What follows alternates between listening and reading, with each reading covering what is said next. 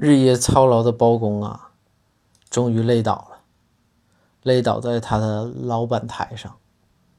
这个时候，公孙先生赶了过来，扶起了包大人。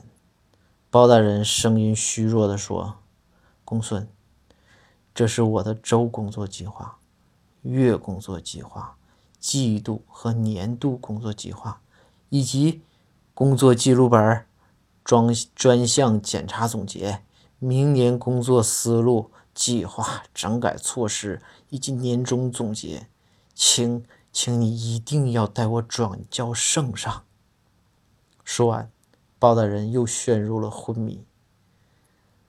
公孙先生含着眼泪呀，摇摇摇晃着包大人的身体，说：“大人，大人，你醒醒，你醒醒啊！朝廷还有要求，还要还要交电子版的呀。”